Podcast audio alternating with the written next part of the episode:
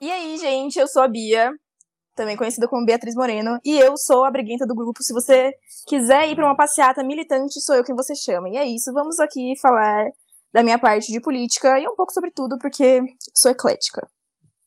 Salve, rapaziada, meu nome é Enzo, mas me chamam de Krika, porque é meu sobrenome, então é isso aí. E eu gosto muito de música, videogame e FIFA, então vou ficar nessa parte aí mais, é, sei lá, de música, enfim, esportes, e é isso. Oi, gente, eu sou a Esther, mas podem me chamar de Teca. Eu amo filmes e séries e principalmente livros. Oi, gente, eu sou a Chubes. Eu tô aqui prontinha pra falar de filmes, série, música e também pra descer o pau em alguns políticos. Oi, gente, eu sou a Malu, eu tenho esse sotaque paraense e eu tô louca pra soltar tudo de filme e TV aqui. Se quiser falar de Margot Robbie também, tamo aí. Oi, gente, eu sou o Pedro, eu vou falar por aqui mais de música e política também, porque se for pra meter o pau no governo é comigo mesmo. Oi, gente, eu sou a Esté, amo música e séries e tô afim de falar muito aqui. Então, pessoal, em primeiro lugar, para abrir o nosso primeiro episódio, a gente escolheu falar sobre os pilotos de séries que mais nos marcaram. Se você não sabe o que é um piloto, vou te explicar agora. É um dos elementos mais importantes de uma série, que é o primeiro episódio. Ele que vai definir se a atração vai para frente ou não. E então, bora começar? Bora começar, amiga. Bora! E um dos pilotos que mais marcaram uma geração inteira, ainda marca, é Friends, certo? Com certeza. Nossa, com certeza. Eu Sim. concordo totalmente. Porque a Rachel eu, chegando naquele vestido de noiva icônico. Não, é simplesmente icônico. Eu É a acho que melhor a cena parte. que me marcou até hoje foi essa daí. Do Ross sofrendo por conta do divórcio. E aí entra a Rachel maravilhosa. Maravilhosa. Muito bom, muito bom mesmo, eu adoro. Eu Eu amo. acho muito fofo o reencontro deles, tipo, da Mônica e dela, e meu Deus, amizade. Sim, mas o melhor ainda é que, tipo, elas eram super amigas e a Rachel não chamou ela pro casamento. E no mesmo episódio ela vai morar com a, com a Mônica. E não só el- elas eram amigas, né? Pelo que eu entendo, assim, da série no contexto geral, as famílias eram amigas, elas tinham contato e tudo mais. E a Rachel, tipo, Sim. simplesmente. Não tô afim, Mônica, deixa pra próxima. Ela ignorou, assim, a existência da Mônica, mas tudo bem. A gente ama, a gente perdoa, passa aquele pano. A gente passa o pano porque desde que a Jennifer Aniston já entra no Central Park, a gente já sente a estrela dela. Já sente. E ela faz Exato. uma Rachel perfeita. E eu ouso dizer que é a minha personagem favorita de Friends. Ai, É, é, a minha a Eu minha é super a Phoebe. A minha Eu preferida de longe. Vocês sabiam que estavam. é de longe. Eles estavam, tipo, escalando a atriz da Mônica, não lembro do nome dela, pra ser a Courtney. Rachel. A E, aí, Courtney. e ela ficou, tipo, não quero, eu quero ser a Mônica. Pra mim, é difícil escolher qual seria a minha favorita, porque eu gosto muito das três. Só que a que eu mais me identifico Sim. é a Rachel. Todos Eu gosto os muito. é a Rachel. O que, que eu Pra gosto mim, é é que a evolução que a Rachel tem do primeiro ao último episódio é uma coisa sensacional. Ela entra Sim. como se fosse uma criança mimada e Ela sai sai, totalmente uma super- preparada. Eu não vou falar pra quê, mas vocês sabem Não. onde é que eu quero chegar. Ela sai uma super mulher empoderada, né? Super. A partir do momento que ela congela aquele cartão de crédito, a Rachel é outra pessoa e começa a evolução do personagem ali, eu acho sensacional. Eu acho Pra isso mim, de congelar o cartão, tipo, O muito congelamento do o pai cartão é do o Chris. breaking point. Eu acho muito pai do Chris. Point. Eu amo. Muito. muito pai do Chris. Sensacional. Eu acho Ai, que um ai. ponto também que a gente tem que tocar é que eles todos, como, como um grupo, são apresentados no Central Park, que é um dos cenários principais da série. E Sim. eu também queria dizer aqui que eu gostei muito do piloto quando eu assisti, claro, porque Friends é a minha série favorita. Mas eu acho que é aquele tipo de série que a gente se apega mais com o tempo. Exatamente. Diferente, por Também exemplo, acho. de, de WandaVision, que eu, por exemplo, me recuso a falar WandaVision.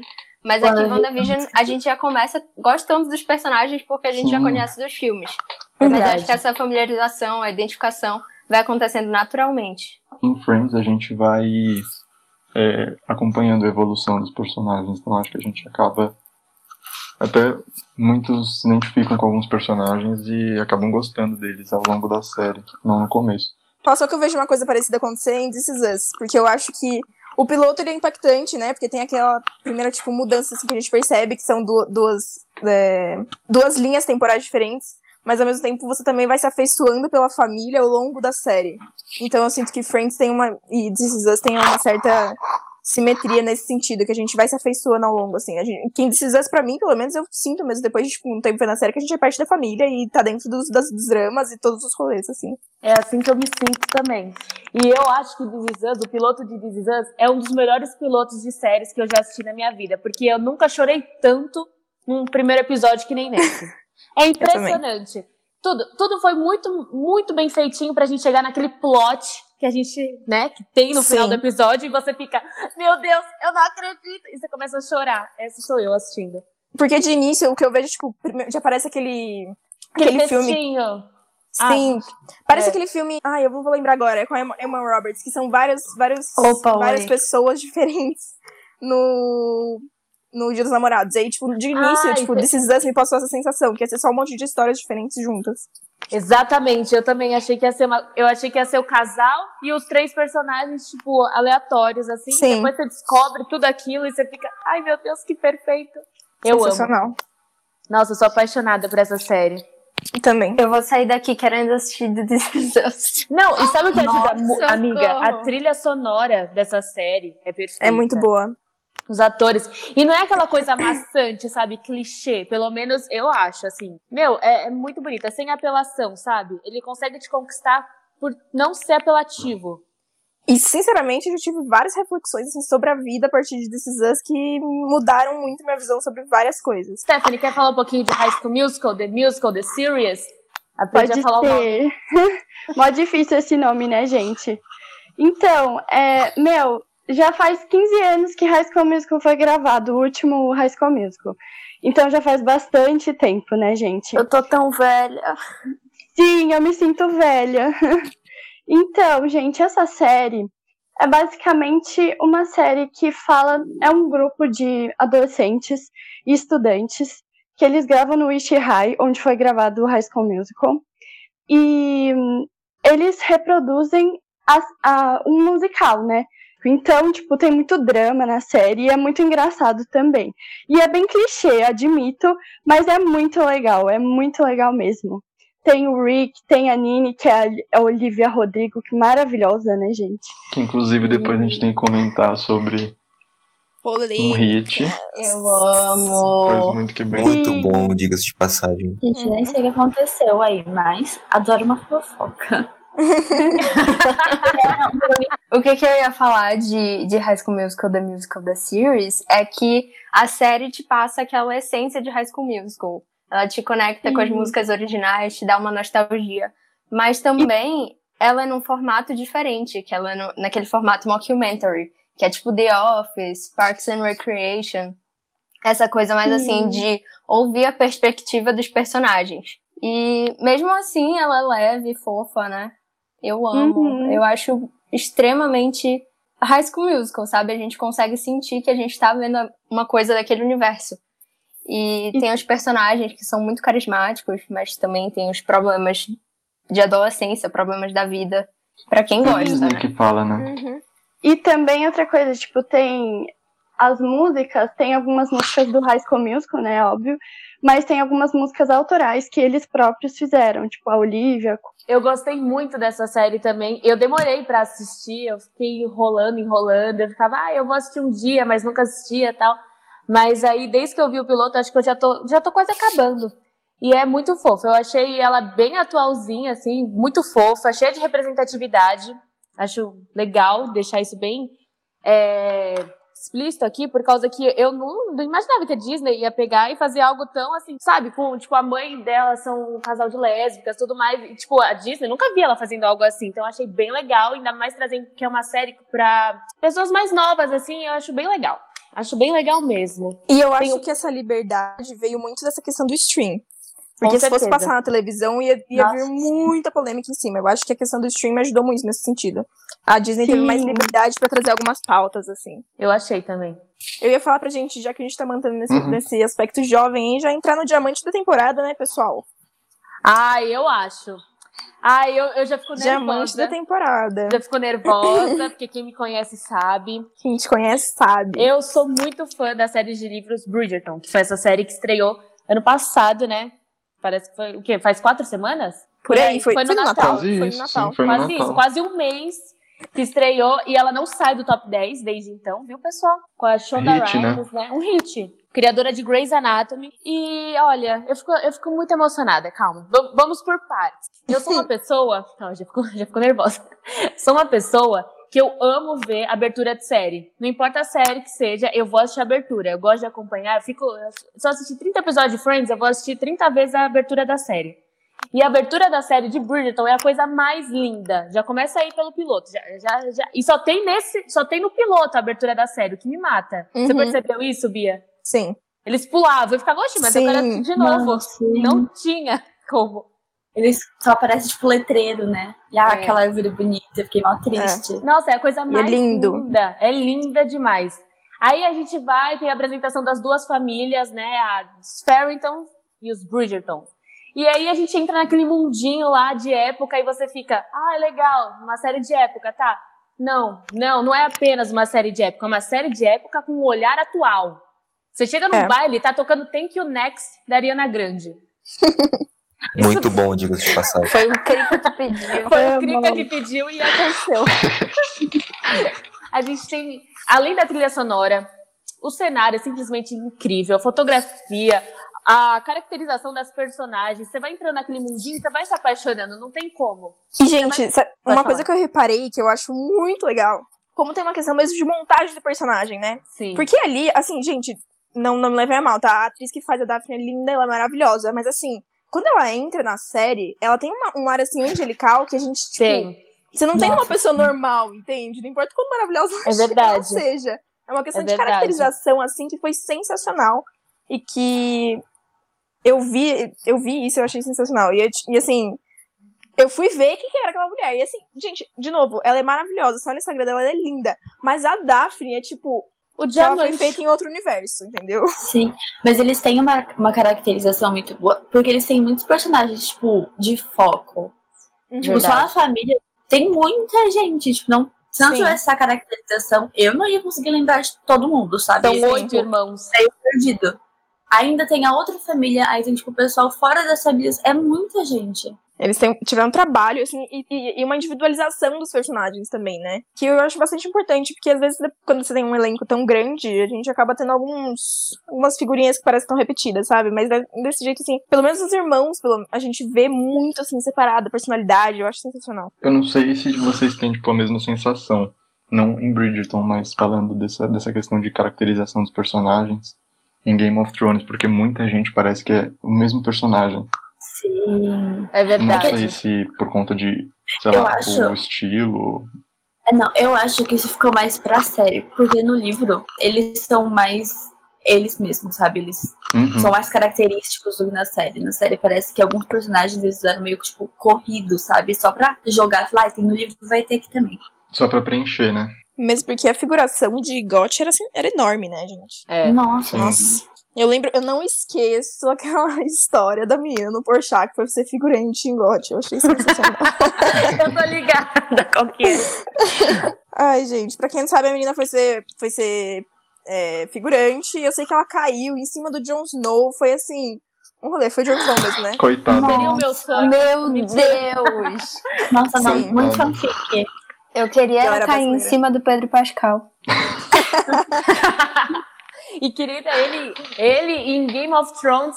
Malu, você tem que assistir. Você não, Eu não preciso esperar. assistir. Você não vai esperar. O- acho que o nome dele é Oberyn na série. Eu não me lembro muito bem, mas é Oberyn. Eu ele acho que é. simplesmente perfeito. O não tem como. Constio em Game of Thrones. Eu, eu tô me transformando numa cadela desse homem. E eu falo aqui pra todo mundo ouvir. Ele é Mas ele deixar vai fazer gravado. um anúncio. E- Ele vai fazer um anúncio em breve falando que é da família Ponce, eu tenho certeza. Pelo amor de Deus. Eles são idênticos. Não, ele é mais bonito. Não, não. Não, pelo amor de Deus, gente.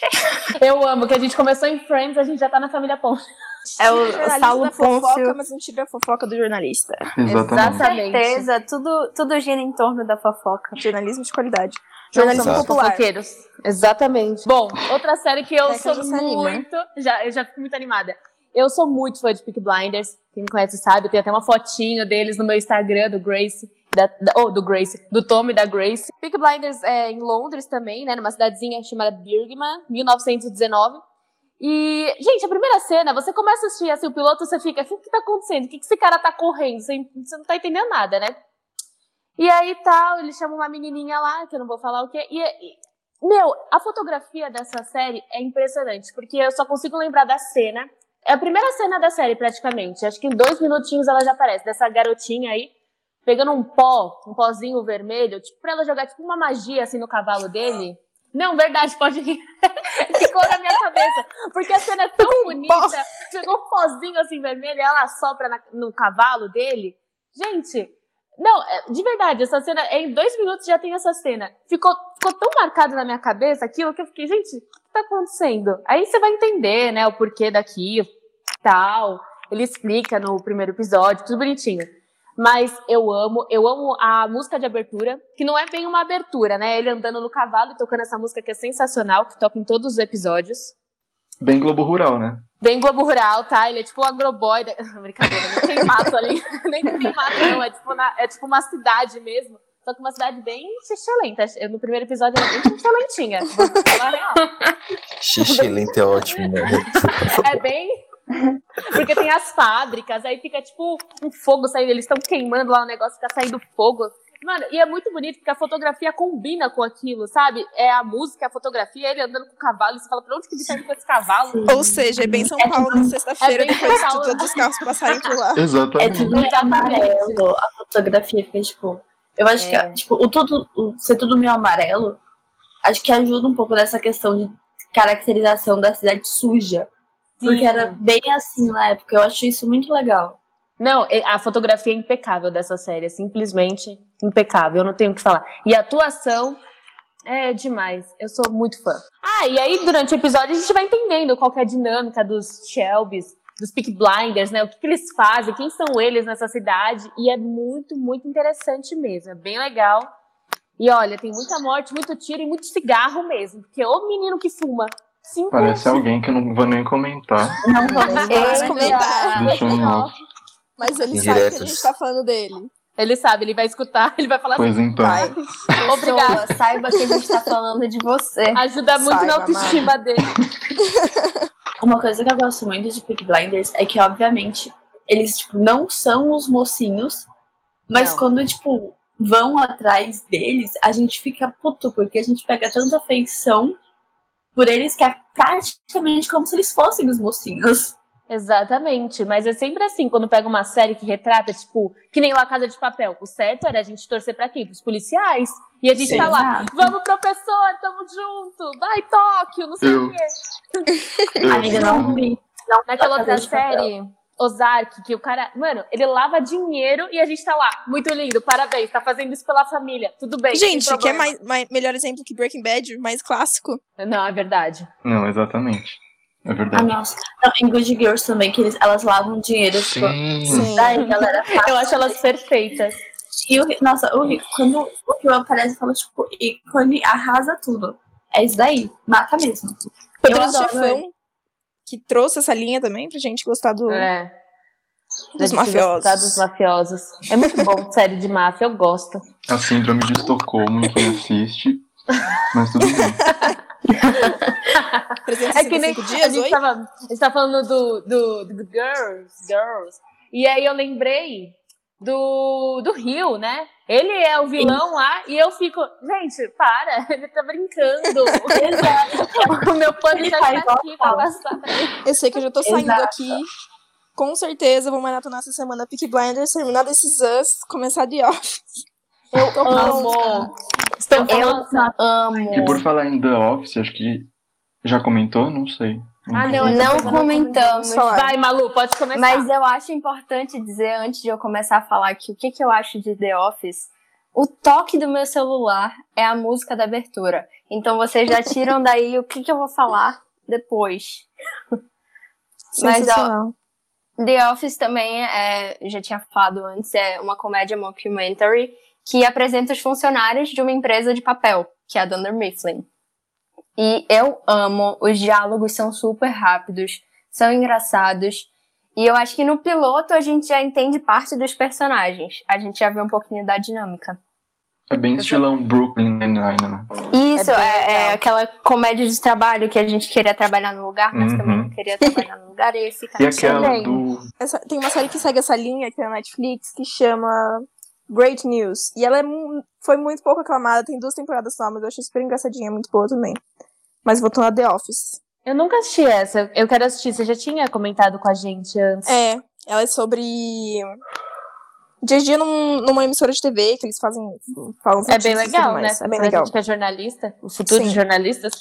Sabe o que me marcou muito no, no piloto de, de, de The Office? Quando eles estão lá, do nada, o Michael chega no Jim e no Dwight, Dwight, como que fala o nome dele? Dwight, né? E me chega, Amo, what's uhum. up? Gritando.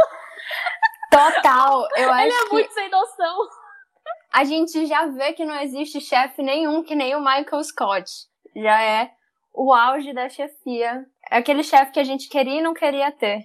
Nossa, eu não queria ter ele não, mas... Ah, não sei. É porque depende do dia. Hum, Às vezes ele tá é, eu, muito eu engraçado, concordo. às vezes não. Eu concordo. Quando ele tem a- aquela caneca lá, melhor chefe do mundo, e aí ele falou que ele mesmo comprou. Nossa, eu passo mal. Eu sou assim de saúde. Ele fazendo Eu, piada com jornalista. Hitler. Ele fazendo piada com Hitler. E todo mundo, tipo, na, no, no escritório assim, com uma cara de, meu Deus, ninguém aguenta mais. Parece a gente no sala de aula. Falando merda. Quando chega um professor falando alguma merda. É o Ai, o que falaram do Jim? Jim é Ai. perfeito, né? Amiga, ai meu Deus, eu não, não consigo nem, nem falar. Consegue distinguir? Eu queria dizer. Jim e Pam é um dos meus casais favoritos da ficção. Eles e são eu fofos. acho que, gente, não tem ninguém que nem o Jim. E o John Krasinski faz um papel excelente. E na minha cabeça ele é assim. Porque, juro, é um tópico muito sensível pra mim. Um tópico muito sensível. Ai, a gente cria a expectativa de achar o Jim, mas o Jim não existe. É aquele personagem da ficção que a gente acha que vai encontrar na rua. Que nem o Jake É Peralta. a fanfic, Nossa, né? gente, eu sou apaixonada pelo Peralta, juro por Deus. Ele é muito Ah, fofo. Trazer aqui uma coisa aqui, ó. Falam que Brooklyn Nine-Nine é uma cópia de The Office. Vocês acham isso? Ai, gente, eu acho não. nada a ver. Eu nem vi Não acho. mas É igual quem compara Friends e How I Met Your Mother. Sim. Agora não pode mais existir série de comédia. Brooklyn Nine-Nine não vai seguir essa, essa linha de mockumentary, né? Eles só seguem, tipo, o mesmo, mesmo tema. Trabalho e exatamente. comédia. E entende? E aquele, Tipo, e aquele comecinho, né? Que tem tipo uma piadinha pra te preparar pro episódio. Se você for parar pra pensar, é, se for comparar todas as séries de comédia, então é tudo uma cópia de Chaves e Chapolin. Exato. sim. Total, total. Old que sim. Eu ia falar uma coisa que é. Ai, que nem o piloto de Brooklyn Nine-Nine. Eu não me lembro, porque eu juro pra vocês. O, o primeiro episódio de, de Brooklyn Nine-Nine, eu assisti e eu fiz. Nossa, que chato. E não voltei Sim. mais. Eu fui assistir de novo, tipo, meses depois. Aí eu peguei pra assistir e fiz. Não, é muito legal, Esther, para. Eu E também. gostei. Ai, nossa, não. Eu fui vendo tudo de uma vez. Tipo, eu vi o primeiro. Aí eu falei, ah, ok. Dá pra, dá pra assistir, tipo, pra passar o tempo, sabe? Eu levei umas Uhum. duas semanas pra voltar a assistir também. Assisti uns três ou quatro episódios. Duas semanas depois voltei pra ser aquele negócio tipo, ai, vou assistir antes de dormir aqui. E aí eu não dormi por três noites seguidas. Foi basicamente assim. Eu acho que isso tem muita influência, porque eu não lembro também de quando eu assisti o piloto, mas eu sei que eu assisti e eu fiquei meio tipo, ai, sério que o pessoal gosta do Jake? Tipo Sim. assim, ai, nossa, ele é tão criança. Só que eu acho que a forma que ele vai. Eu acho que a palavra não é nem evoluindo, mas é que a gente vai, vai vendo como ele realmente é.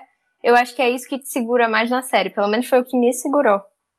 Sim. Porque ele tem, tem essa questão do humor, mas ele tem um bom coração ali, né? Eu acho que é só um jeito diferente de ver as coisas. Eu, e eu acho que a gente pode levar muito isso pra vida também. Porque Sim. na maior parte do tempo a gente acha que a gente tem que levar o trabalho completamente a sério e fazer as coisas, sim, sempre muito sério, sendo que desse jeito também você não vive, não vive, né, pessoal? Então. Verdade. Depois, depois serve pra ele amadurecer. Ainda mais depois Sim. quando ele começa aquele relacionamento. Ah, todo mundo sabe, né? Ele se relaciona com a Amy. E aí eu acho que é no momento Meu Deus! máximo. Vazou, Deus. vazou. Vazou. Vazou, vazou. E eles têm uma evolução muito legal também, porque eu acho que a Amy ela vai aprendendo com ele, ele com ela. No começo ela é um pouco chata, depois ela vai ficar Nossa, muito sim. legal. Um pouco muito. Ela é a minha personagem favorita da série. Mas ela é a minha preferida também. eu sou Gente, total Amy Se chata. eu, fosse, se eu fosse um personagem, eu acho que eu seria o Terry. Porque ele quer ser amigo de todo mundo e ele não aceita que, tipo, ai, tal pessoa não gosta de você. Como que não gosta de mim? Eu acho maravilhoso. E ele é todo brincalhão, assim, ao mesmo tempo ele é o sério, que quer, tipo, ai, quer cuidar de todo mundo. Eu acho que eu seria o Terry. E eu queria aprender a falar É, de terceira pessoa de mim mesmo. Ah, Tipo, ah, a Esther acha isso, mas seria muito estranho. então eu não vou fazer. Eu vou fazer Amiga, o teste do BuzzFeed pra ver quem eu sou. Se você quiser fazer entre também. nós aí, fica à vontade. Eu também preciso do teste do BuzzFeed. Ele eu faz, não sei. Vou procurar, eu mando no grupo. Amo. Pode mandar que a gente faz e conta no próximo episódio. O nosso, pro, ó, o nosso próximo tópico aqui, ó, Malu. Com você. Hum, atenta. Do Mandalorian. universo- Ai, é um meu Deus, universo pode que eu não tenho a tocar. menor paciência. Eu não sei como vocês aguentam. Eu nem conheço, gente. Meu eu, Deus, o cancelamento. Eu, eu, Eu não eu já sei ouvi como vocês hater de Star. Wars. Mas. Ah, não, eu amo Star Wars, mas eu ainda não tive tempo pra ver The Mandalorian. Estou muito triste comigo mesmo por isso. Eu sinto que eu falhei em algum O primeiro motivo pra assistir essa série é que tem o Pedro Pascal. Então, se tu queres bem. um motivo melhor do que esse, eu, eu já tô te dando um motivo pra ver. Mas eu acho que é que é o seguinte: The Mandalorian é aquela primeira série live action de Star Wars e ela se passa depois do Retorno de Jedi, que é o episódio 6. Então, assim, tu tem que assistir as coisas pra poder entender o que, que tá acontecendo no universo. Se tu assistir só The Mandalorian por causa do Pedro Pascal, aí tu vai perder o Harrison Ford de Han Solo. Então fica naquela aquela coisa assim, sabe? Tem o Baby Yoda. Tem o Baby Yoda. Eu queria falar isso É a mesmo. única coisa que presta na série, porque de verdade. Nossa, amigo, canceladíssimo. Tchau. não, porque de Eu verdade. vou cancelar vocês todos. Eu. Não, Gente, não consegue eu passar de meia hora do primeiro filme. Como é que ataca uma pessoa por internet? Manda vir Dá bloco nele. Gente, vão me cancelar, mas o nome já, já diz isso, então assim.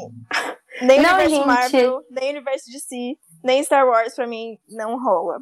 Pelo Não, não amor é de vocês não Fala mal de gostarem. Star Wars. Eu sou muito tranquila Tudo com bem, isso. tudo bem. Mas Não, a não, Marvel, tudo eu não tenho nem palavras pra Marvel. Assim, a Marvel me é deixou Não Marvel. paciência pra nenhum dos três. Eu gosto, muito, eu gosto muito da Marvel, mas eu acho que Ai, universo gente, é- em filme ele é meio xoxinho. de Eu acho, eu acho que tenho críticas pra Marvel. Porque, sei lá, eu acho que é aquela fórmula Marvel que a gente ama. Sim. Tipo assim, Mas- ela não é perfeita, mas o, o Exato. universo de ser em filme ele é meio xoxo. Tipo, os quadrinhos são excepcionais. Agora, você vai assistir um filme da DC, você sai quase chorando de raiva do. Não, amiga, cinema. pera O lá. único filme que eu gosto da DC. Aquaman, Coringa. Não, é, Aquaman, Coringa, Mas de são Rapina, Mulher Maravilha. É Mas que a são gente tá pegando aqui referência de Liga da Justiça, que ainda E não saiu citou- do Zack E Snyder. não Então, citou Esquadrão Suicida. calma lá. Eu só não Gente, odeio porque tem a é o Margot? Robbie. Ah, não, a Margot Eu isso. tenho. Eu tenho mania de achar que eu só posso ver as coisas depois de ler o livro e ler tudo mais. Então eu tenho muito esse essa questão com, com DC e Marvel, porque eu acho que eu tenho que ler todos os quadrinhos pra depois começar a ver os filmes. E Amiga, eu fico sim. travada nisso e eu não- simplesmente não consigo ver. Eu acho que vale É que mais eu acho que é meio gosto. É. Os quadrinhos são muito bons, mas é tipo assim, um puta dinheiro que vai, viu? Porque haja quadrinho.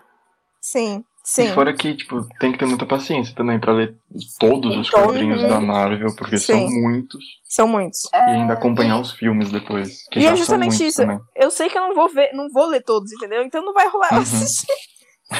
Assim. Eu só consigo pensar no Sheldon nessa discussão aqui. Ele ia acabar com todo mundo. Eu queria Não. dizer que eu vou declarar oficialmente que eu prefiro a DC do que a Marvel. Gente, vejo você. Watchmen, vocês já assistiram Watchmen, a série?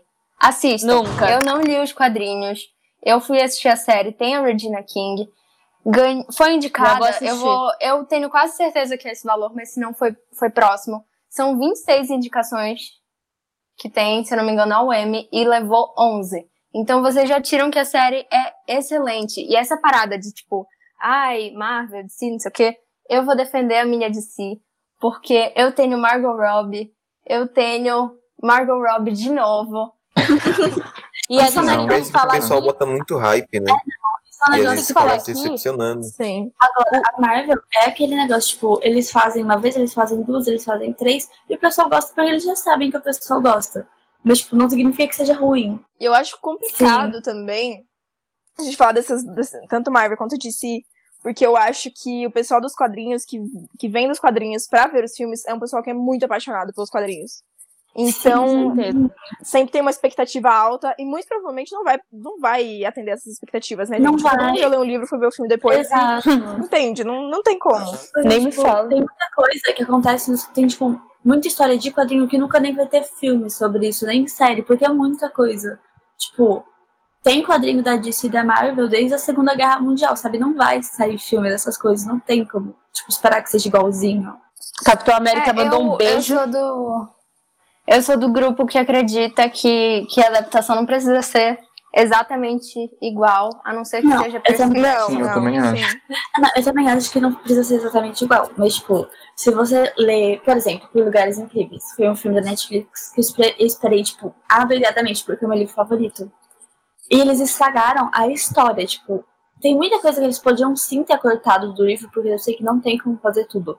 Mas, tipo, eles cortaram umas coisas muito importantes. Tipo, no livro tem os dois personagens principais, a Violet e o Finch. Os dois são os principais. Uhum. O Finch tem umas características muito fortes, que você, tipo, nossa, ele é, tipo, o cara, sabe? Ele é muito legal. E no livro, tipo, no filme, ele fica, tipo, só um apoio pra Violet, tipo, seguir a vida Sim. dela. Sendo que, tipo, no filme ele morre e você nem sabe porque o cara se mata. Tipo, você fala, nossa, morreu, uma pena.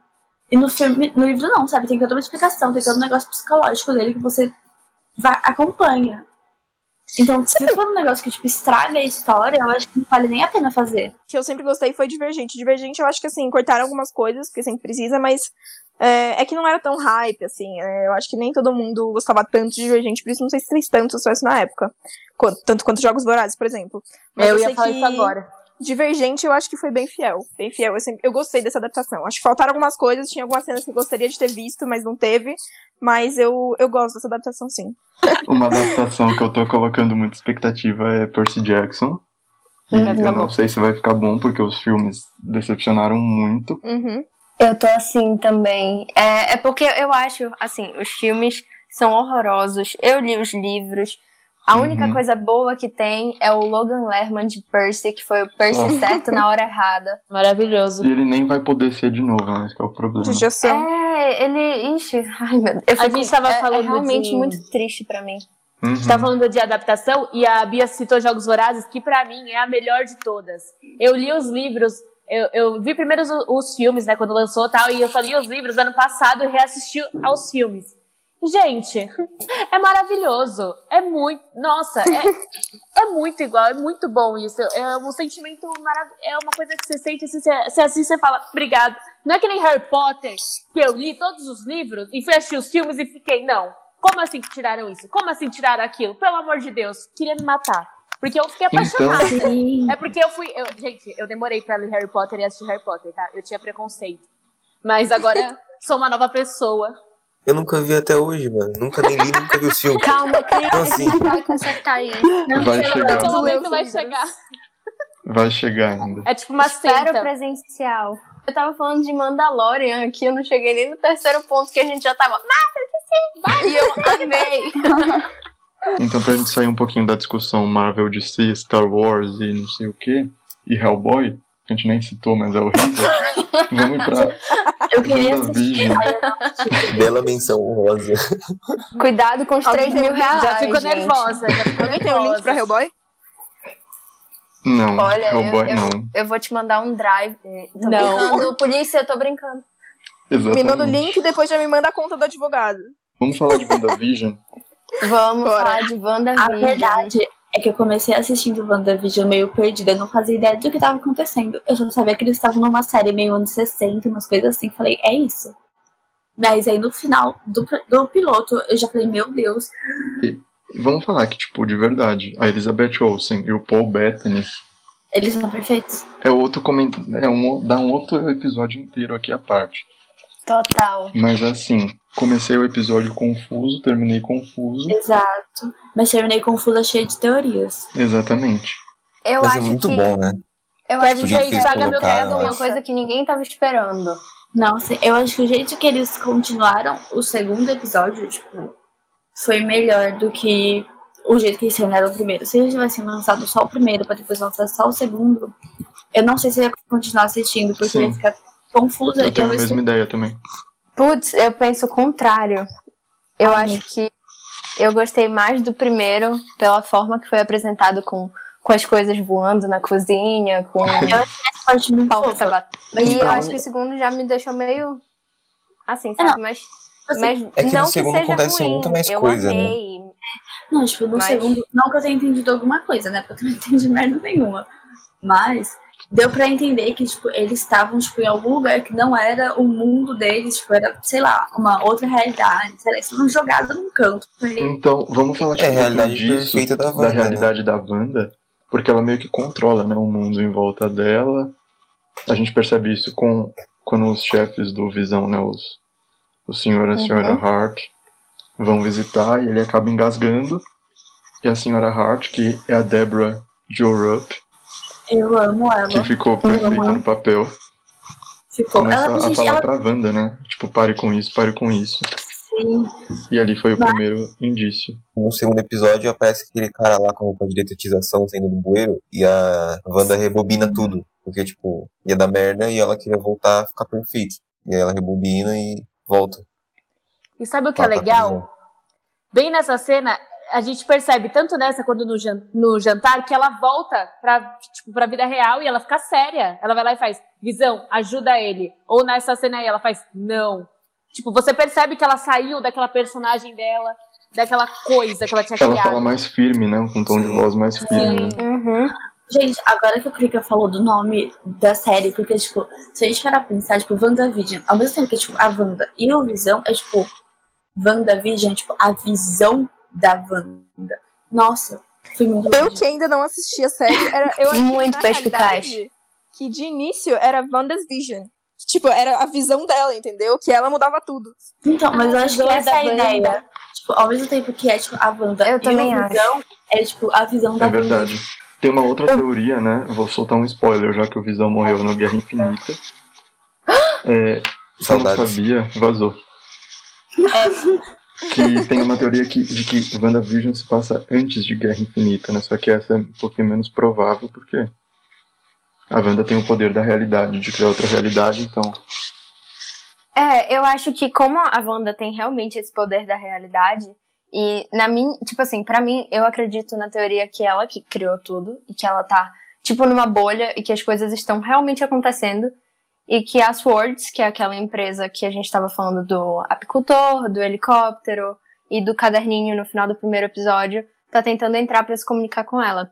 Uhum. Mas como tudo isso tá acontecendo, a gente vê na, na série, tipo, por mais que seja uma comédia dos anos 60, tecnicamente, os easter eggs estão ali. A gente tem é, momentos que remetem à vida da Wanda, tipo a torradeira que aparece, não lembro se é no primeiro ou no segundo, eu No acho que é no primeiro, primeiro No episódio, primeiro, É no primeiro. no primeiro. que ela faz um e aí já é bom ficar guardado eu fazendo esse barulhinho aqui, que é um barulho como se fosse uma Co- armadura. como que é o Vamos barulho? Como que é o Vamos lá, barulho? É assim. Tem esse barulhinho e depois tem o. Como se fosse uma bomba. Então, na minha cabeça, são coisas que já aconteceram na vida da Wanda e que ela tá E- trazendo pra essa realidade nova. Sabe que ela quem ela podia criou. trazer pra essa realidade? É Pode aqui, falar. Cheguei, Fala, tirei, da, tirei da cabeça. Ah, lembra da Natasha? O irmão dela, Gente. pelo amor de Deus. Ela pode criar toda uma realidade. Por que ela não traz o irmão? Trouxe o namorado? O irmão Ah, não, dela é lindo. É, isso aí a gente liga pra Cristina Natasha. Rocha. Mas será que vai acontecer que ainda tem episódio Gente, pra se vocês falarem da Natasha, eu, tô eu não tô brincando, acho que eu vou chorar. Vai dar paz, Ela não, chora mesmo. com Deus. Eu vou chorar Saudades. de verdade. Então, pra gente, pra gente explicar esse reaparecimento, na verdade não tem como explicar, né? Mas eu tinha visto uma entrevista que o Paul Bettany, que é o Visão, ele falou que o reaparecimento dele na série vai ser explicado até o final. Talvez, pode ser que seja explicado também algum. Talvez reapareça alguém, né? Diferente, o irmão da Wanda ou a Natasha. Quis falar Natasha só pra. Pra trazer dor pra Malu. Exatamente. Eu achei um tópico Ai, muito gente. importante falar da Natasha. Sempre é um tópico importante falar da Natasha. Porque ela vai ganhar um, um filme depois de ter sido morta. Então é Sim. claro que ela vai voltar. Vai. Ela, ela vai voltar. Tô eu brincando, fé. gente. Ai, acho que meu Por falar em volta, estão falando Pode aqui também que o Doutor Estranho vai voltar, né? Ele vai aparecer em Sim. Ele, ele podia ficar lá É na casa mesmo. dele. Eu adoro ele. Não, mas isso é porque Ah, a eu- Wanda vai aparecer no próximo Doutor Estranho. Ah! Aí Ah, estão ela, falando ela, que ela. ela tá confirmada, eu acho. também. Verdade. O que eu acho importante dizer aqui é que eu falei que eu prefiro a DC do que a Marvel. Mas, gente, eu não odeio a Marvel, tá? Eu amo a Marvel. Lógico. Eu só prefiro a DC antes que me condenem aqui por, por expressar. Podem me condenar, eu odeio DC. todas, mas eu odeio menos a de- de si. me Eu perdoa. acho que Não, depende é- muito do filme, eu não consigo falar, tipo, como se fosse a, a empresa inteira, eu acho que depende de cada filme. Uhum. Pra eu É, falar se eu então. gosto ou não. É, eu também acho. Que nem os filmes do Thor, pra mim, eu, quando eu descobri que as pessoas odiavam os filmes do Thor, eu fiquei abismada, porque é um dos meus favoritos. Eu amo Thor 1, Thor 2, Thor Mas o 3. pessoal odeia mesmo? Ragnarok. Odeia, É muito o pessoal bom, fala mano. que é Só- muito gente, ruim, é muito ruim chato. os dois primeiros. Aí, ó, Só Thor fala Ragnarok. Que... Olha É isso, muito eu bom, amo. Vocês vão ter que rever. Eu acho É importante dizer que a Darcy vai aparecer em WandaVision, Sim. que ela é de Sim. Thor. E ela aparece no trailer. Então achei importante comentar aqui, já que a gente E tava falando de. o agente Jimmy Woo também, né? De Homem-Formiga e a Vespa. É, Que, Sim. é ele que pode ser ele que tava falando no rádio, né? Sim. É, e eu acredito que a mão, aquela mão que aparece no final do, do episódio, quando mostra Sim. que eles estão sendo vistos por uma TV, a mão é da Darcy. Eu sei Pode disso. Na minha Aham. cabeça, a fonte é da juventude. Gente, eu gostei muito do comercial do- das indústrias Stark, daquela Amei. torradeira. Mano, sensacional. Eu queria uma torradeira daquela. torradeira não, é Gente, torradeira, né? Oi, que susto, amiga. Vamos falar de coisa boa? Vamos Bora. falar de Tech. Vamos falar de Zayn Malik? ai, me arrepiei. Vamos. Eu sonhei com ele esses tempos. vou, deixar, vou sair fora do Zen. Vamos falar então do Nobody's Listening, do álbum novo do Zen. Que eu achei, não é o melhor álbum dele, porque na minha opinião é o Icarus Falls ainda. Mas eu achei que ele puxou mais ainda pro, pra pegar R&B, RB eu ia falar, que coisa boa. é o futebol agora. Ele foi ainda. que ele foi mais ainda pra pegada. Exatamente. Ele foi ainda mais. Ele puxou mais ainda pra pegada RB. Que na verdade ele começou a se estabelecer com o Icarus Falls, que não tem uma, não tem uma música ruim. É, e o álbum já começa com Calamity, que é a abertura que meio que conversa com quem tá escutando é, sobre o cantor tá tipo num estado de calamidade internamente. O que, que eu tinha. O que, que eu tava pensando? Não tem muito como saber o que, que significa a música, porque eu acho que é muito pessoal. E é isso que deixa o álbum muito mais intimista, sabe? Parece que ele tá conversando com quem escuta. A gente ganhou aí de presente alguns álbuns bem mais intimistas, eu acho, nesses últimos meses. né? Uhum, Mas acho que a quarentena mexeu com os sentimentos dos nossos demais. ídolos. Pra mim, a melhor do Nobody's Listening é Better, que foi o único single que ele lançou ano passado, e é o lead single do álbum, né? O primeiro, o primeiro single que ele lançou do, desse novo álbum. E que provavelmente é uma música feita pra Gigi. Ai, perfeito. E fala sobre Meu casal. segundas chances. Eu acho que é uma das melhores do álbum. Pra mim é a melhor do álbum, na verdade, Better. É muito bom mesmo. É, tipo, é muito gostosinho de escutar o álbum, né? E essa música, Uhum. então, tipo, tem uma vibezinha muito boa. Inclusive com a música Vibes também, né? Que tem uma vibe muito boa, diga de passagem. Vibes é perfeito. É também. muito gostoso de escutar. Gente, Mas, eu, tipo, eu não, eu vou só comentar que eu, eu ainda não ouvi pra dar meu parecer, assim, de verdade, mas preciso dizer que eu não, ou eu não sou a maior fã da carreira solo do Zayn. Eu acho. Eu acho as coisas dele meio chatinhas, a verdade. Eu, eu gosto de uma coisa um pouco mais impactante, sabe? Eu acho meio monótono as coisas. Eu Zayn. também não. Eu também não sou a maior fã dele solo. Zayn One Direction, é, tipo, Eu acho que nos Sim. álbuns dele, por puxar muito pro mesmo estilo, é praticamente tipo, a mesma música o álbum inteiro, né?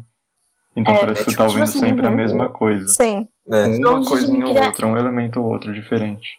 o Harry, na minha opinião, é muito mais impactante. E vocês estão falando até de intimismo. Eu acho que algumas músicas dele, tipo, são muito mais intimistas, assim. Por... Eu sou a favor de carreiras solos. Isso é uma coisa que a Eu gente já sabe, Camila Gonçalo. sabe. Uhum. que? Oi.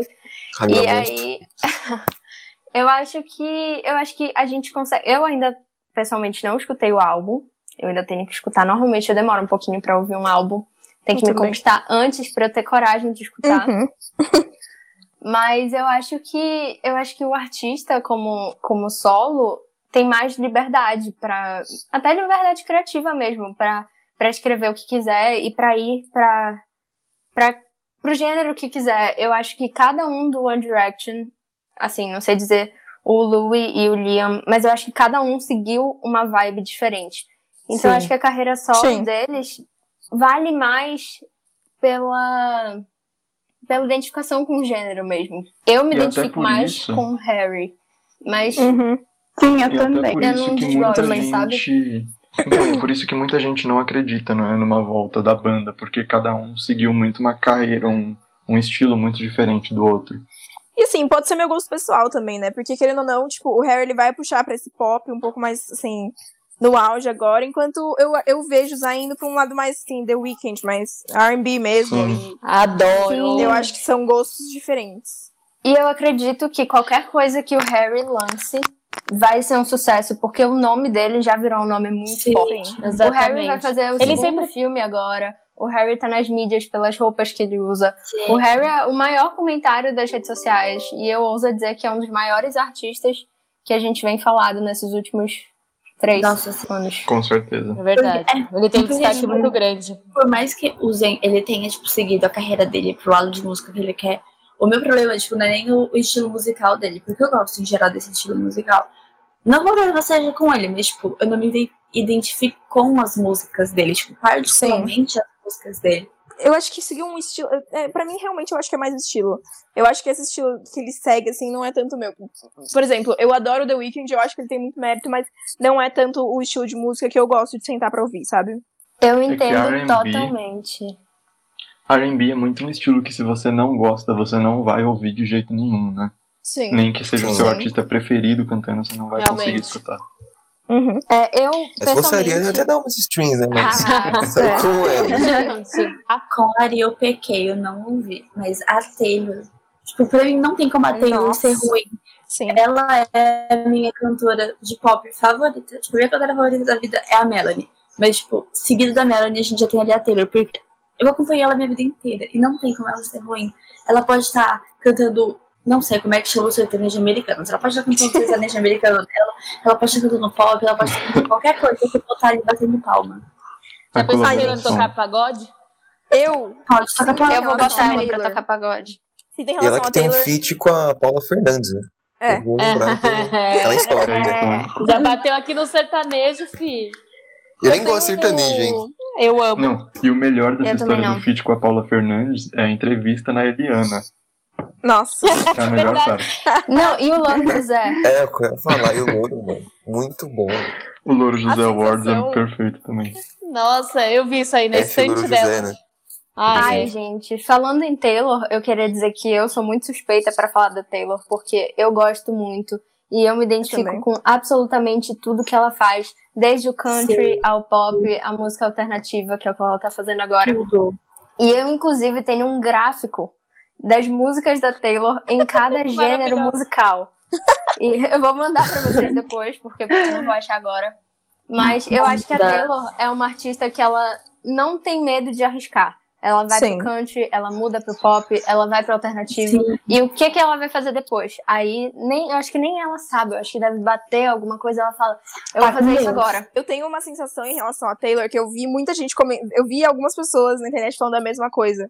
Que eu gostava dela, mas sempre foi meio aquela menina, tipo, ai, meio assim. Aí começaram aquelas tretas em relação a ex-namorados. E simplesmente, assim, eu acho que por essa por esse estímulo a gente martirizar as mulheres, eu, eu acabei indo meio contra ela.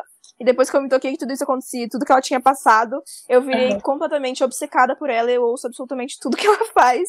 E dou stream na lenda até não poder mais. Eu acho que ela é uma Ela artista que entra e realmente não tem medo, porque eu não sei se vocês viram essa teoria, mas estão dizendo que o álbum dela, o Evermore, é, Foi o último. que, que foi é, esse último que saiu em 2020, É. ele é um álbum que lançou no dia do aniversário da Emily Dickinson, que é uma das maiores poetas americanas.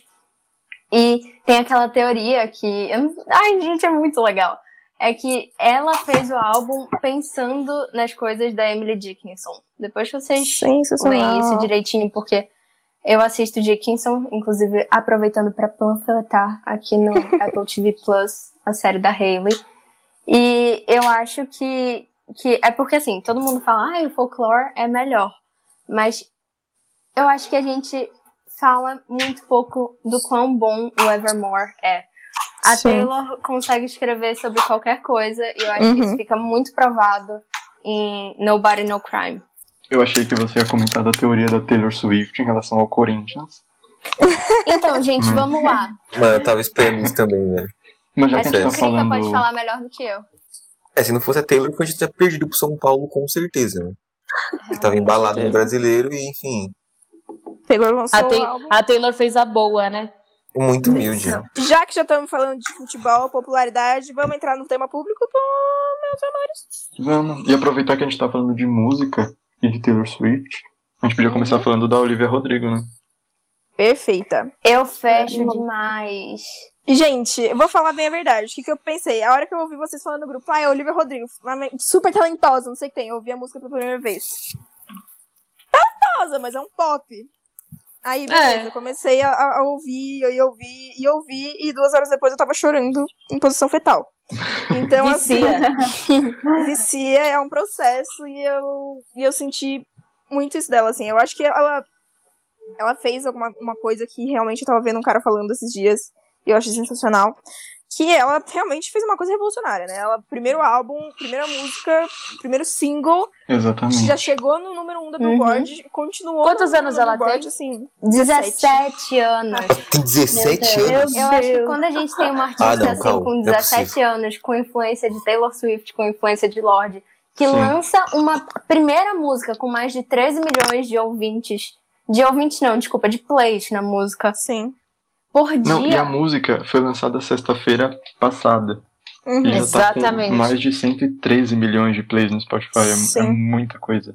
É muita É. coisa, mano. Quebrou todos Não, os e- recordes do e ela- Drake. E ela bateu todos os dias o recorde de música não natalina a ter mais plays diários no Spotify. E cada dia que passava ela aumentava o recorde dela. Eu amo o conceito de Ana que inclusive a Ariana Grande tem. Santa Thelma é muito Eu bom. amo. Aclamada. Tem clipe, inclusive. Muito Eu bom. adoro. o clipe. Fazer. Então, o próximo tema público é o Big Brother desse ano. Que a lista, inclusive, sai hoje, no caso, né? Terça-feira, dia 19. Pessoal. Boninho! Exatamente. Não, eu acho que entre aqui, que provavelmente já estão confirmados, são a Kéfera. O A Kéfera postou ontem. Ah, então. o Fiuk, o Fiuk Eu todo adoro mundo acha que ele vai. Eu não sei se ele vai, mas Eu, Eu acho que ele vai. mas eu adoro. Eu acho que ele vai. Biscoito a. Vitube ia também, né? A Vitube tá, também tá. Vitube. Tipo, ela falou que ia, só que des- o Instagram dela desmentiu, né? Nos comentários. Mas assim, pode ser qualquer pessoa que tenha comentado pelo Instagram dela. Então, assim, E a que Camila. Loures também, pra encher a piscina de homo. Sim. vai. 24 horas dentro do banheiro. Eu acho que o Harry. Styles vai. Ele tá muito Sim. sumido. A O Xuxa Harry confirmou. Styles vai, com certeza. A Xuxa A também, não sabia. Ah, vai Xuxa a Xuxa confirmou. e a Sasha. Vai, E o vai ser próprio diferente. Boninho. O Vazou próprio o Boninho site confirmou do que ele vai isso. também. O Boninho vai e a Ana Furtado que vai ficar coman- com- comandando tudo aqui. Afinal de contas, Sabe em qualquer vai? lugar. A Ana de Armas. A Ana vai. de Armas. Eu amo. Nossa, a Ana de Armas podia ir pro, pra igreja comigo casar. Essa louco muito gato. Tira ela do Ben Affleck. Tira ela do e gente. coloca ela com Wagner Moura. É. Quem Casal apoia? muito melhor, inclusive. Quarto branco já acho que não vai ter, não. Porque ano passado Não, foi um já vai ter sido Ano passado foi ruim. Vai ser- eu tava brincando com, a- com as minhas sobrinhas, eu falei assim, acho que vai ter o quarto preto. Já pensou que, que outro, tipo, tudo escuro assim, os caras, sei lá, só uma luzinha. Que mal planejado que foi aquele quarto branco. Nossa, foi muito chutado. Não, gente, Então, mas hoje a assim- Manu vai acabar com o meu dia. Foi isso que o Boninho pensou. Mano, vai passar. Além da dinâmica ser ruim, o problema também foi exatamente a Manu. Ela teve uma hora que ela ainda falou, ai, cansei. Uhum. E eu acho ela sensacional. Meu, eles nem ficaram. Eu adoro 24 ela. Eles ficaram Eu 24 adoro, Manu. horas? Eu também. Ah, eu Não. amo a Manu também. Acho que não. Eu gosto da Manu, tipo, eu acho ela muito engraçada. Mas a verdade é essa, ela cansou e falou, não quero mais isso aqui, tchau. A outra Eu não também. julgo. Eu também não. É, não, Imagina eu ficar num quarto da trancada com o Prió. não, Nossa, ai, Nossa. você- Quarto Pelo todo. amor de Gente, Deus. pelo amor de Deus. Falando do BBB do ano passado, o surto que foi a amizade deles. Durou um dia. Nossa, gente. É, não, durou uma semana e acabou. Ainda bem. É, eu ainda acho que um realmente. tópico importante pra falar, já que a gente tá falando de quarto branco, é que no dia que teve o quarto branco, naquela prova, que se não me engano foi da Fiat, a gente estava todo mundo reunido dentro da sala de aula. Não, É, verdade. Nossa, Ai. A gente do meu iPad, é verdade. Não, Então, era diética, dizer velho, que Mas foi a Motivo da sala. nossa amizade. Nossa. Aquilo reuniu a sala de um jeito. E Foi. próximo. Era, era aula do quê? Era aula de. É, Era Era sexta-feira Paulo, não era do. Paulo? Não, era de Ética, ética. De ética. Ai, olha, amo. olha aí a ética. Saudades das É aí que a gente descobre os Pô, o amigos. professor torcia pro Santa Exatamente. Cruz, mano. Obrigada, Muito Boninho. Por Oi. falar em aula, vamos puxar o tema de Enem, de Enem. vestibular no geral, Importante. Porque domingo teve Enem. Inclusive, O o tema da redação Quem foi o amou? estigma associado às doenças mentais da sociedade brasileira. E Eu quem pegou nem Raíssa. Barbosa? Primeiramente, se, se eu estivesse fazendo esse Enem, eu já, já ia parar no estigma e ficar assim, tudo bem. O que é estigma? Respira. Mas Exato. Não, eu, eu, também tenho uma noção do, eu tenho uma noção do que seja estigma. Mas naquele, nessa frase eu fiquei, gente, amiga, eu também não sabia. ali, e eu mano, caótico do Enem, né? E quem E no é momento de- esperto e seguiu as fofocas esse ano citou a Raíssa Barbosa na Fazenda. ai, Apenas. Ai, eu, que teria, eu teria super citado. Por causa da própria pandemia, eu, eu tava vendo ontem que o número, né, foi, o número de ausentes foi um número recorde, né? É, 51,5% de ausência. Eu vi isso aí também. Sim. É muita porque coisa. também mesmo pensa. assim, teve muita sala lotada. E foi um problema que muita gente reclamou que a sala tava cheia e não deixavam mais entrar, né, os candidatos. É, Sim. É, eu vi mas isso aí. teve sala que tava Sim, lotada, tipo, Deus. 100% É falta lotada. de organização, né? Era pra ter sido adiado. né? Porque era pra ter sido adiado, não era o momento. De novo, É, o momento de acho. fazer uma prova. Não era. Ainda É. mais com jovem. uma prova Gente, dessa. Eles Assim- são os que mais transmitem Covid, gente. Coloca todo olha, mundo. Eu não, eu não vou falar que era pra ter cancelado ou não, porque tipo, não tava no papel deles de saber, tipo, ah, melhor fazer a prova agora em janeiro, eu deixar pra depois e começar a adiar, adiar, adiar. Mas assim, É. que era um bagulho ruim de fazer, era, né? Porque Eu uma sala que cheia, INEP tudo foi, fechado, mano. o achei começou isso- que foi totalmente irresponsável, porque já começou mentindo com a lotação, que ele falou que ia ter Uhum. 50% de lotação quando teve 80%. Meu não, Deus. mas eles falaram que ia ter 50%, só que eles organizaram as salas pra ter 100%. Então, tipo, na hora que o pessoal chegava lá, eles não deixavam entrar quando já dava 50%.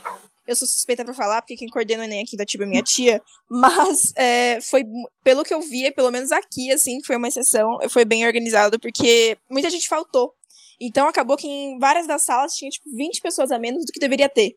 E não só isso Aqui. também. Esse ano o EAD prejudicou muita gente que não tinha acesso à Muita internet, gente, celular, sim. aula. Por mais que Inclusive, é, Tipo- aqui no norte, a gente tem, tipo assim, eu, eu tô aqui em Belém, eu, eu tô fazendo a quarentena aqui em Belém desde março. E eu acho, assim, Belém é uma cidade, sim, é a capital, mas tem a galera que mora do outro lado do rio, que tem que pegar barco pra chegar nas escolas. Então, Uhum. assim, a logística pra fazer uma prova dessa importância, tipo, vamos botar a mão na consciência. Sim. E como a gente vai falar, assim, Tipo- é, de saúde mental no Enem, sendo que de, de onde que essas crianças tiveram Exatamente. a saúde mental pra estudar pra esse Enem, entende? Com medo de simplesmente, tipo, um familiar Exato. seu querido morrer a qualquer momento. É, a Eu gente tá vou- vivendo um momento histórico, né? O mínimo que eles deveriam fazer é pensar nas pessoas que vão prestar o vestibular, que, estão, que são o motivo da prova acontecer. E É que é assim, o principal, né? Não teve. pelo menos, pelo menos tivemos notícias boas nesse domingo pra compensar esse Enem. Que não deveria ter acontecido. Ai, Exatamente. Chegou a vacina, pessoal. Chegou a queridíssima. Gol do Brasil. Amada. Não vejo a hora de aqui, ó, no meu bracinho. Bota. E ontem, e ontem foi uma Bota. tensão porque ninguém sabia se a Anvisa ia aprovar ou não Sim. A vacina, porque teve. Enfim, a coletiva da Anvisa foi muito demorada, foi muito chata, vamos pra falar o português bem claro. E, e eu vi, tipo, muita gente ainda falando que a vacina saiu muito rápido. Ainda bem. Nossa. Gente, é emergencial. ainda bem, porque, né? exatamente. É, então. E por Exatamente. isso, e por ter saído muito rápido, acaba não acreditando na vacina. É. É, tá achando que tava- só gol da Alemanha que sai rápido? Não, Exatamente. Assim, gente, vamos lá. Vamos falar assim, realisticamente falando. Uma vacina normalmente demora, assim, de 4 a 10 anos pra ficar pronta, tá? Não é Sim. rápido. Só que a gente tem que levar em conta que foram cientistas incansáveis por alguns meses. Do mundo assim, inteiro, né? Vivendo pra Uhum. isso, entende? Do mundo inteiro. Todo Então, mundo. assim, Tipo, Sim. É um negócio eu acho que se não é uma ferramenta que a gente tem, a gente tem que usar. E, é, independente de qualquer coisa, os casos é, de internação caem por terra. Então, isso pra mim, assim, já é per- perfeito. Pra mim já tá ótimo. Eu tomo essa vacina só por isso, entende? Porque eu já sei Não, que, assim, então, internação não vai existir. Um outro motivo também pelo qual a vacina saiu muito rápido, além de todos os países estarem investindo muito, né, claro, é que o coronavírus já era conhecido, né? Sim. Então facilitou na, na- no o reconhecimento do Covid-19. DNA. Uhum, Então, ele já surgiu, porque ele surgiu em 2019, no caso, não porque já teve 19 Covid, sabe? exatamente. Pior que passou isso na minha cabeça. Eu, Mas é uma denominação. buguei. Mano, eu exatamente, eu ia falar, pô, eu tive 18 Covid, mas uma suave de curar. Safe. E uma coisa que acho que a gente precisa hoje em relação à vacinação é acabar com toda a politização em cima, né? Essa briga Sim. governo. verdade. Eu acho que Covid virou uma guerra política. A gente tá praticamente Sim. vivendo uma guerra Dória, civil aqui. Sim. Bolsonaro. Não, a gente tem que parar de ouvir Bolsonaro, Dória, acredita mais. E ouvir mais o cientista que tá, que tá produzindo. exatamente. Total. E uma coisa assim, gente, ter orgulho do nosso país, porque eu já disse isso nos meus stories, eu vou defender isso. É, foi China e foi Brasil, não foi Europa, não foi Estados Unidos. Sim. Então, defendam a ciência do país de vocês e parem de ser. De- Até de porque a que vacina é daqui vem de também, fora. né? Sim, É, Até porque a vacina é daqui também, do Butantan. e chinesa. Vem com o Butantan. bumbum, Uhum. tantan. Ah, aliás, vamos falar dessa estratégia de marketing. Eu achei maravilhoso. Eu achei Gente, o Zé perfeita. Gotinha MC Fiote. Gene apenas. Eu achei perfeito, eu achei perfeito que o MC Fiote voltou no Butantan. Voltou não, né? Foi no Butantan pra gravar Sim. uma outra sim. versão pra música. Foi muito perspicaz, Foi realmente. de Foi. quando a música? Entregou. 2016, né? Eu lembro, eu lembro dessa É, música 16, Ah, bom, 17, sei lá. nos aniversários de 15 Mano, anos. assim? Sim, sim, eu Não, também. Era essa música e aquela lá do Abre a geladeira, pé, pé. Pega. Nossa, Lembra? Era né? essa E aí você ficava dançando e era tipo o top do top. Aí voltou. Ai, gente, maravilhoso. Eu fiquei, nossa, ai, que Feliz legal, da vida. saudade. Nossa, fazer um tópico só com funk antigo, né? Muito bom, velho. Dá, Nossa, a gente faz. Ó, Bumbum Tantan, Bumbum Tantan de 2017. 2017. Aí, ó, primeiro, 2017, a gente tava o quê? Primeiro ano colegial. Vamos fazer o nosso shout-out aí pra nossa ONG. Tem a ONG, é, exatamente. Vamos falar da ONG Casa do Vira-Lata. Sigam no Instagram, arroba Casa do Vira-Lata. É em todas as redes, na verdade, né? Instagram, É, é. Twitter, TikTok, é tudo o mesmo arroba. Gente, o trabalho do Gabriel é incrível. Deem uma olhada, porque realmente ele faz assim. Ele cuida daquela, daqueles cães assim, como se fossem filhos dele. E Uhum. ainda abdica deles pra eles terem uma vida melhor. Eu já não teria essa força aí. Então, ele resgata animal na rua, tipo, animal ou que sofreu maus tratos, ou que foi abandonado. E, E é também- muita responsabilidade isso. Sim. E de quebra, ele ainda incentiva as pessoas a, a serem lares temporários, né? Fazerem dos Uhum. seus lares lares temporários, porque ele sozinho não consegue, não consegue acabar com todos, né? com todos os animais da rua. Né? Ah, Fala verdade, tem as, dele. tem as doações. Na verdade, eu acho mais fácil vocês todos entrarem nas redes do, do Caso Vira-Lata, né? Sim. E darem uma olhadinha, acompanhem mesmo o trabalho deles. É, é muito legal, eu gosto muito. Enfim, eu sou completamente tem, tipo, apaixonada. doação a partir de um real por mês. né? Sim, Bem sim, tem como pouquinho. fazer uma, fazer uma assinatura e sim, são 12 reais no ano. Ah, dá pra Sim. fazer uma assinatura Ai, pra lindo o trabalho que ele faz. Muito Faz muita legal. diferença, legal. inclusive, mano. Parece que pouco, mas Uhum. faz muita diferença 12 pontos no final do, do ano. então, Lógico. É muito. Puder ajudar, ajude. E vamos lá, músicas de cada um. Vamos na ordem então? Ou querem, se você já souber, já vai falando? Vamos na ordem. Vamos, Não, vamos vamos na na ordem. Eu já sei a minha. Vai, Ah, Bia. hoje eu tô folclórica, pessoal, então. Ui, The. Last Great American Dynasty, pra mim, é Eu amo. o- a melhor de folclore, a minha preferida. É a Eu melhor. amo, amo, amo, amo, amo essa música, então eu vou ouvir ela por muitas semanas aí. Esperem por mais cinco semanas de me falando de The Last Great American Dynasty. Eu também sei a minha, que assim, não tem como falar uma, são duas. Que uma é a da Ariana, óbvio, não tinha como ser outra. Nossa, mas nunca imaginei. 34, Sério. É remix. Final, Vindo de bom, você, tô surpresa. Faltou só o clipe, né? Mas assim, tá ótimo também, não vou reclamar. E a outra é Bad Boy, que é Juice WRLD Young Thug. Não tem nem o que falar, muito bom. E tem clipe, muito bom. Perfeito. E apenas.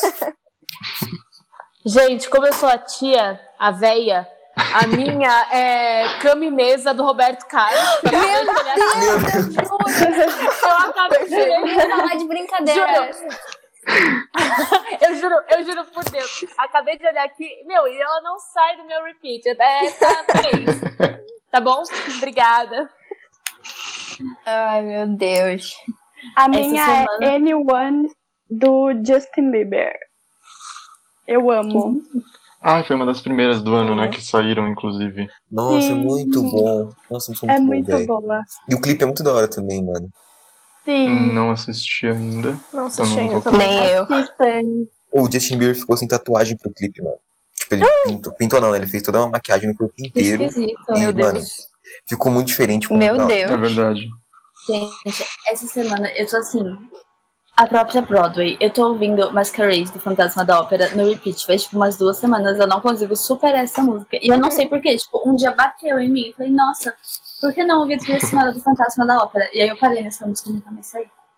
Então é. Amo o Fantasma da Ópera. É muito lindo, é muito lindo. E essa música, eu não sei, essa música me pega de um jeito diferente que, sabe, dá vontade de cantar e dançar. E tipo, nossa, muito bom. A minha música da semana foi Sem Chocar Ninguém, Man Up, da Hayley Steinfeld, porque se a gravadora não fizer o papel de divulgação, é pra isso que eu, fã, tô aqui. Sei que vocês não ouviram, mas aí vocês escutam agora que eu acabei de falar. E é muito boa, Pode é do deixar. novo trabalho dela, o Half Written Story. Ela É um falando álbum? pro ex. É um EP, são acho que quatro músicas. Uhum. Cinco, Tá talvez. E tô ouvindo aqui. Talvez semana que vem continue ouvindo também. Mas vai ficar na alternando outra. entre ela e Taylor. Taylor. Perfeito. Taylor. Bom, a minha, eu acho que eu tenho duas também que estão empatadas. Que primeira é Driver's License, não preciso nem pensar muito, da Olivia Rodrigo. E a outra é Save Your Tears, do The Weeknd. Que eu também tô ouvindo bastante, acho que por causa do clipe que saiu, talvez. Porque a música não é nova.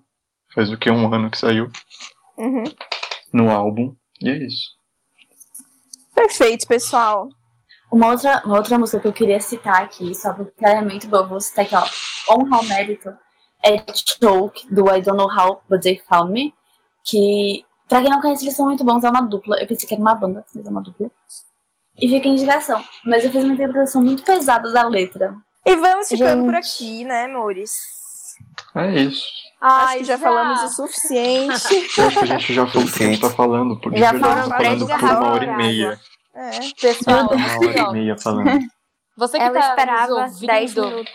Juntamos sete Uhum. jornalistas e. Exatamente. E Eu ia falar, eu ia falar olha isso agora. Eu ia falar isso agora. Somos sete jornalistas, ou seja, é impossível não. A gente não consegue parar de falar. A gente tem que falar, Não. a gente tem que. A gente se interrompe, vira é Faustão pra lá e pra cá. A gente gosta de chamar dar atenção. certo. A gente gosta Quem de está né? ao vivo? Uhum. Assim, é uma zona. É, realmente, mas a gente se entende na zona, zona entende? Exato. a nossa amizade é baseada em zona. Eu É. queria Nós dizer somos, que somos. é sobre isso. É sobre isso. Vamos lá. E um coração sobre vermelho. Muito obrigada por escutarem a gente até aqui. se E- vocês estão aí ainda, se tiver sobrado alguém. Exatamente. Nossa, eu Exato. tô até aqui. Oi. Não, agora eu de verdade. aí, mãe. Que Se é sobrou, se Beijo, alguém, mãe e se pai. sobrou alguém até aqui, gente, é 100 reais na conta da pessoa.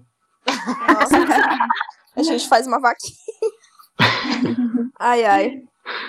É isso, Direto pessoal. do PicPay. Muito obrigada, viu, gente? Beijos. Valeu, Até você, gente. todos. Rapaziada, tamo junto. Ariana Até semana. E até a próxima semana.